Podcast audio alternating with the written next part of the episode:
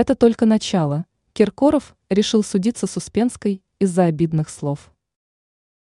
Адвокат Александр Добровинский сообщил о том, что его подзащитный Филипп Киркоров подал исковое заявление на королеву русского шансона Любовь Успенскую.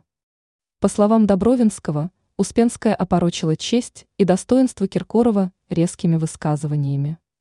В беседе с агентством «Арти» адвокат пояснил, истец требует выплатить ему компенсацию в размере 10 миллионов рублей.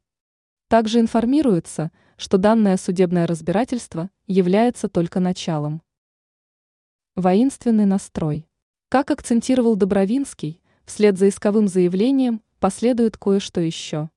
Также адвокат пояснил, что его подзащитный в лице Киркорова намерен требовать от Успенской 2 миллиона рублей за понесенные судебные расходы. В настоящий момент реакция самой королевы русского шансона на данное событие остается неизвестной. Ранее исполнитель хита Мария Магдалена заявила о том, что Любовь Успенская несправедливо назвала его жена ненавистником.